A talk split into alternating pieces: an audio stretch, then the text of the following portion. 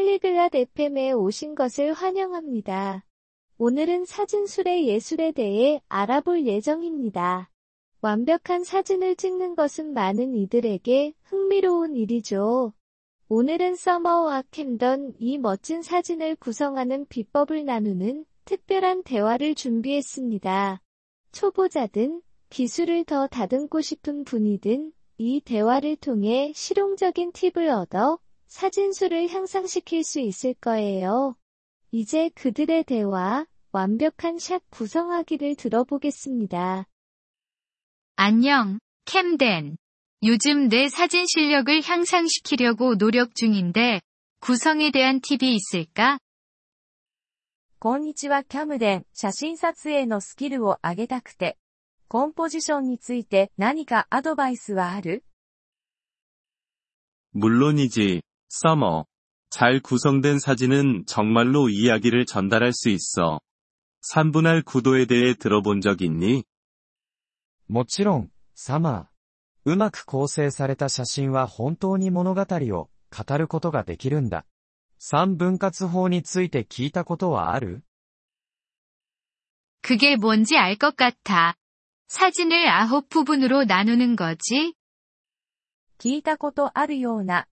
写真を9つのパートに分割するやつだよね。 맞아. 이미지를 두 개의 수직선과 두 개의 수평선으로 나눈다고 상상해봐. 중요한 요소들을 이 선들 위나 그 교차점에 위치시켜. その通り。画像を2本の垂直線と2本の水平線で分割されていると想像してみて。重要な要素をこれらの線上や交点に置くんだ。 아, 이해했어. 그럼 사진이 더 흥미로워지는 거야? なるほど。そうすると写真がもっと面白くなるの 그래. 관객의 시선을 사진 안으로 끌어들이는데 도움이 돼. 넌 어떤 종류의 사진을 찍고 싶어 해? そうだね。それによって視聴者の目を写真の中に引き込む助けになるんだ。どんな写真を撮ってるの 나는 자연 사진을 찍는 걸 좋아해. 나무, 꽃, 풍경 이런 것들 말이야.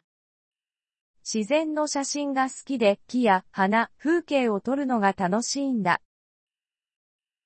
자연은 구성을 연습하기에 완벽해.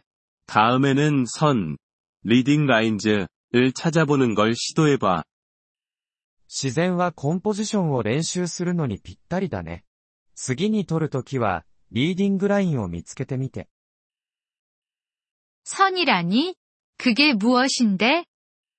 リーディングラインって何？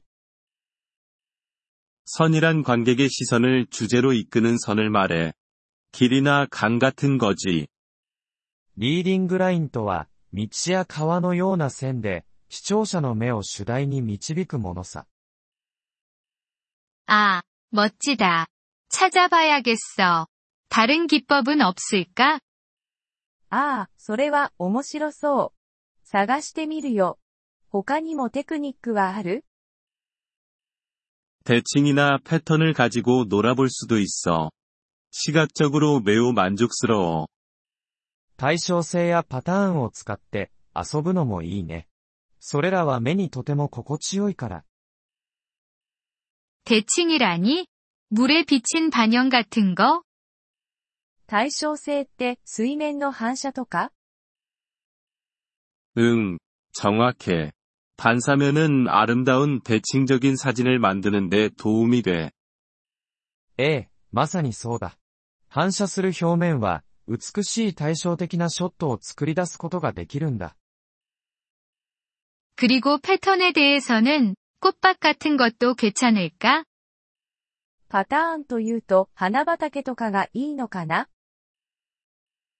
완벽해. 반복되는 패턴은 단순한 주제도 돋보이게 할 수 있어. 完璧だね。繰り返されるパターンはシンプルな主題を際立たせることができる。 배경에 대해서는 어떻게 생각해? 나는 가끔 배경을 다루기 까다롭다고 느껴. 背景についてはどう思うたまに難しいと感じるんだけど。 배경은 단순하게 유지하는 게 좋은 팁이야. 배경이 주제에서 관객의 주의를 빼앗지 않도록 해야 하니까. 背景はシンプルに保つのがいいアドバイスだよ。背景が主題から注意をそらすことは避けたいからね。 그러게 말이야. 난잡한 배경은 사진을 망칠 수도 있겠다. それは理にかなってる。 ごちゃごちゃした背景は写真をダメにしちゃうこともあるよね。 그럴 수 있어. 그리고 프레임 안에 프레임 기법도 고려해봐. そうだね。それに、フレームインフレームのテクニックも考えてみるといい。 그게 뭔데? それって何 창문이나 아치 같은 자연적인 프레임을 사용해서 주제에 초점을 맞추는 거야. 꽤 효과적이지. 自然なフレーム、例えば窓やアーチを使って主題に焦点を当てるんだ。とても効果的だよ。 그런 사진 본 적 있어. 정말 눈길을 끌더라고. 모든 팁을 알려줘서 고마워. 캠덴. そういう写真見たことあるよ。 目を引くね。アドバイスありがとう、キャムデン。 천만에, 써머. 기억해. 실력을 향상시키는 가장 좋은 방법은 계속 연습하는 거야. どういたしまして、サマー。覚えておいてね。上達する一番の方法は、練習を続けることだよ。 그럴게. 다음에는 사진 편집 방법도 가르쳐 줄래? 続けてみるよ。そして次は写真の編集の仕方も教えてほしいな。 물론이지. 다음에는 편집의 기초에 대해서도 다루어 볼게. 촬영 잘해. もちろんだよ。次は編集の基本についても触れよう。撮影を楽しんで。ご清聴ありがとうございました。音声のダウンロードをご希望の方は、 ポリグロット FM をご覧いただき、月額3ドルのメンバー登録をご検討ください。皆様の寛大なご支援は、私たちのコンテンツ制作の旅を大いに助けてくれることでしょう。